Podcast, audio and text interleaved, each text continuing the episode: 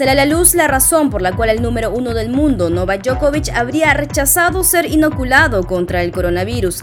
Gabriel Boric estrena gabinete conformado por 14 mujeres y 10 hombres con alto perfil académico y profesional. En Honduras, la mesa directiva del Congreso utiliza los puños y patadas para ponerse de acuerdo. El régimen cubano impone graves sanciones a manifestantes y Marta Stewart revela por qué decidió terminar su relación con Anthony Hopkins. Hoy es viernes 21 de enero del 2022 y estás escuchando La Vuelta al Mundo en 5 Noticias, un podcast de Epicentro TV. Hola, yo soy Clara Elvira Ospina y esto es La Vuelta al Mundo en 5 Noticias. Negocios son negocios.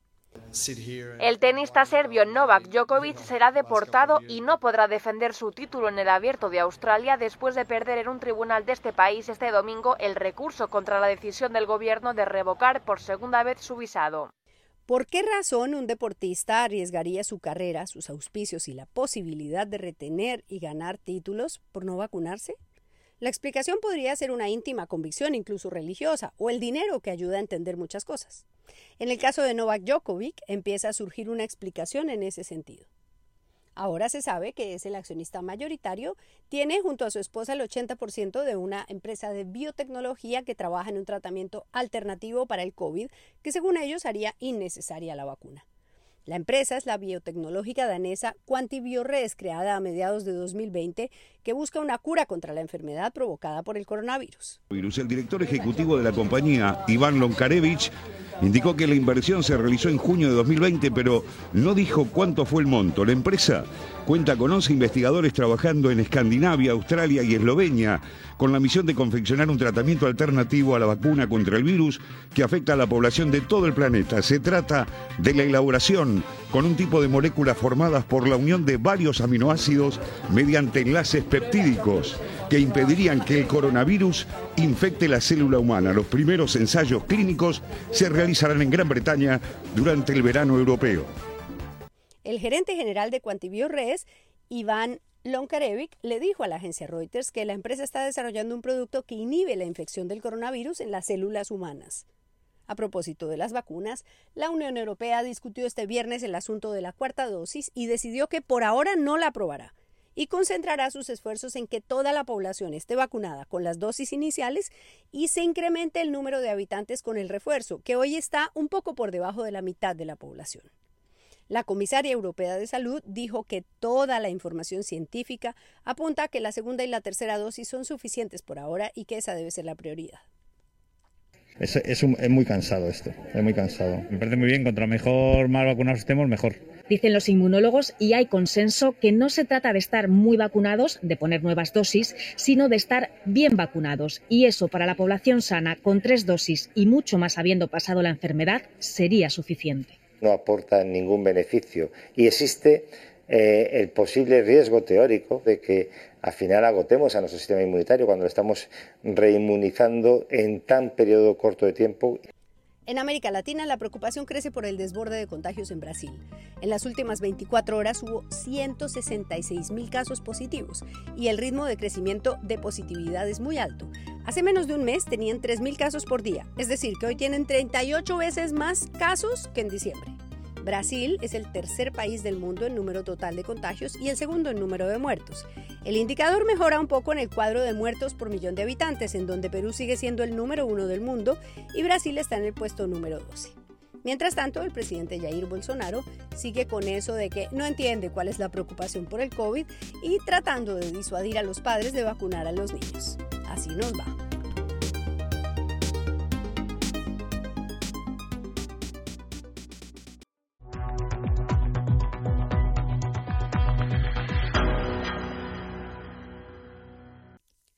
Gabinete de lujo. Hoy día presentamos a nuestro gabinete un grupo de mujeres y hombres diversos con el que trabajaremos para darle lo mejor a Chile. Sepan que hemos conformado este equipo de trabajo con personas preparadas, con conocimientos y experiencia, comprometidos con la agenda de cambios que el país necesita y con la capacidad de sumar miradas, distintas perspectivas y nuevas visiones. Gabriel Boric ha pasado una primera prueba muy importante en Chile. Presentó a su primer gabinete y hasta en la oposición más radical reconocen que es una nómina de alta calidad. El nombramiento más celebrado es el del ministro de Finanzas, Mario Marcel, quien renunció a la presidencia del Banco Central de Chile para asumir ese ministerio. Su nombramiento fue ampliamente elogiado y dio tranquilidad a los mercados, pues se entiende que su experiencia y equilibrio permitirán asumir las decisiones del plan de gobierno de Boric con gran responsabilidad. El Ministerio de Hacienda le doy la bienvenida telemática porque hoy día no nos puede acompañar, producto de las vicisitudes de esta pandemia, a don Mario Marcel Cuyel. Mario Marcel, que hoy no puede estar con nosotros, lástima físicamente porque está con un contacto estrecho. Es ingeniero comercial y MPhil en Economía de la Universidad de Cambridge, Reino Unido. Además fue director de la, de la Práctica Mundial de Buen Gobierno del Banco Mundial. Lo, lo mejor para usted y para Chile, ministro Marcel.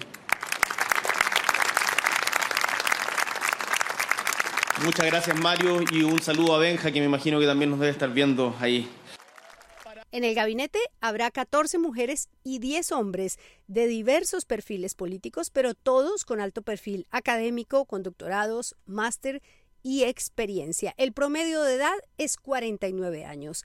La jefa del gabinete, ministra del Interior, será Isquia Siches, muy cercana al presidente Boric, médica de 35 años que en el 2017 fue la primera mujer presidenta del Colegio Médico, figura relevante en la campaña de Boric y vista por muchos como un gran prospecto para el futuro.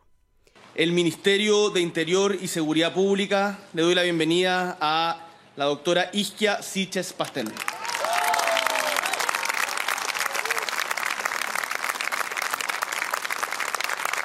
Isquia Siches Pastén nació en Arica y se crió en Maipú.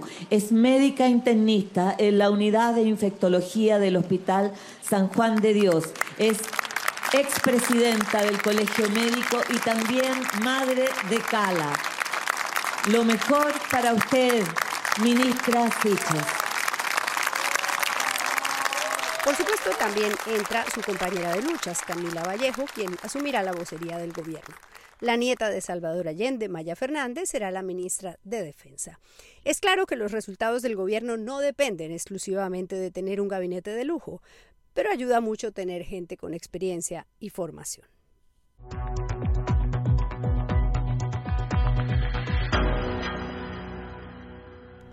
Elección con pelea. Hablar de los que es lo Nosotros no sabemos porque precisamente estos acuerdos tuvieron un medio y eso es determinante. Hubo golpes, puñetes, botellas de agua volando y muchos gritos. En medio de un caos se cumplió la elección de la mesa directiva temporal del Congreso de Honduras. La presidenta electa, Xiomara Castro, calificó lo ocurrido como una traición. Los seguidores del saliente presidente Juan Orlando Hernández ganaron por golpe de mano y porque lograron convencer a unos tránsfugas del partido de la izquierdista presidenta electa. La noche del jueves, ella convocó a los 50 parlamentarios de su partido Libertad y Refundación para pedirles que votaran por su candidato Luis Redondo, pero solo llegaron 30 a la reunión. Entonces ella envió un primer mensaje en el que advertía que había una traición en curso. Este viernes la sesión fue muy accidentada y al final fue elegido Jorge Calix, integrante del grupo de los 20 disidentes, pero además logró otros 10 votos de ese partido y el respaldo de los 44 congresistas del Partido Nacional del presidente Hernández, que tiene serios cuestionamientos por presuntos nexos con el narcotráfico. Cuando ocurrió la elección, la presidenta publicó un tuit que simplemente dice, se consumó la traición. El domingo habrá una nueva sesión para elegir la directiva permanente, pero todo hace presagiar que habrá una nueva batalla campal.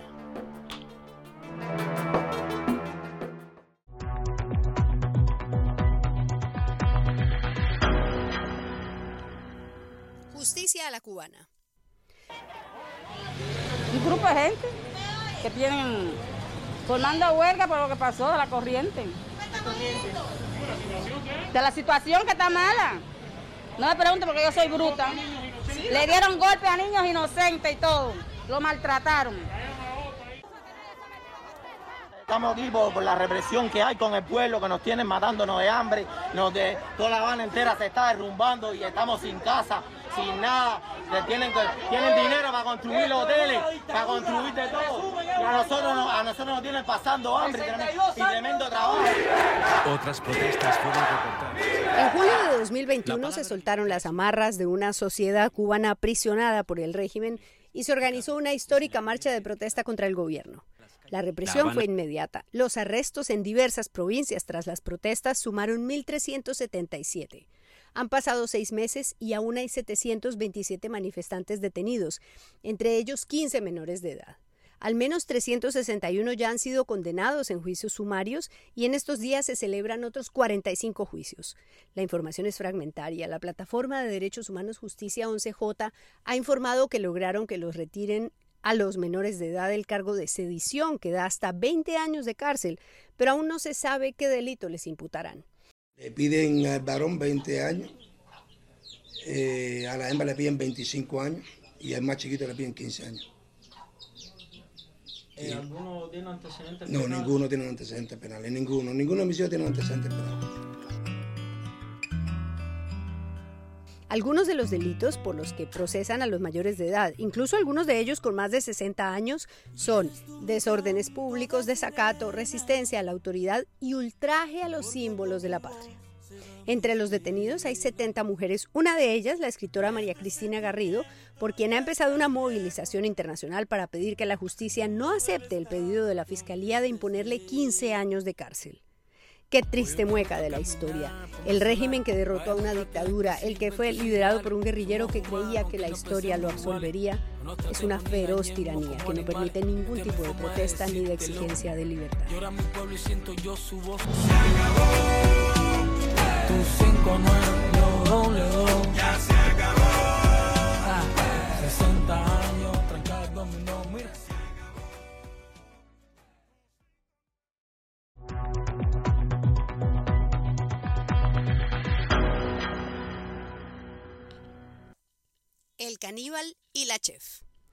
Ladies, dating in Hollywood is tough. Just ask Martha Stewart. I was actually today years old when I found out she dated Anthony Hopkins back in the 90s. What? And wait till you hear why she broke it off. Uh. I dated Sir Anthony Hopkins, but broke up with him because I couldn't stop thinking of him as Hannibal Lecter. I have a big, scary house in... Parece el título de una película de terror, pero es realmente como podríamos titular la historia sobre las razones de la ruptura de un fugaz romance entre el actor Anthony Hopkins, ganador del Oscar, y la celebridad de la cocina, la decoración y el buen gusto, Martha Stewart. En una entrevista en el show de Helen DeGeneres, Stewart, que ahora tiene 80 años, confirmó que dejó de salir con Hopkins, hoy de 84, porque nunca pudo aislar la imagen que tenía de él de la de uno de sus personajes célebres. Sí, el que están pensando, Hannibal Lecter, el escalofriante protagonista de la película El silencio de los inocentes. That's way by itself on 100 acres in the forest and I couldn't even imagine taking Anthony Hopkins there. yeah. I couldn't because yeah. all I could think of was him eating, you know. Right. Wait, did you date him? Yeah. And you stopped because of that? Yeah. I mean, uh, can I... Stewart dijo que ella vive en una casa en el bosque, lejos de todo, y que nunca pudo dejar de ver a Hopkins como Lecter. Ella es una estrella de la cocina y dijo que cuando lo veía comer pensaba en Sí, en las partes humanas que comía el doctor Hannibal. Necesito salir de mi retiro y volver a la vida pública. No he podido evitar observar en la insípida página web del FBI que me han extendido a la prestigiosa lista de los 10 más buscados. ¿Es una coincidencia o se encarga de nuevo del caso? Tengo información acerca de Aníbal Lecter. Intenta capturarle usted, ¿verdad? Mató a tres policías estando detenido. A uno le arrancó la cara. Acabará con usted. ¿Por casualidad intenta averiguar mi paradero? No está claro en qué época salieron Marta y Anthony, pero lo cierto es que él ganó el Oscar en el 92 por ese personaje y estaba separado y se casó en el 2003 con su tercera esposa, Estela Arroyave, después de haber vuelto a protagonizar Hannibal, la continuación del Silencio de los Inocentes.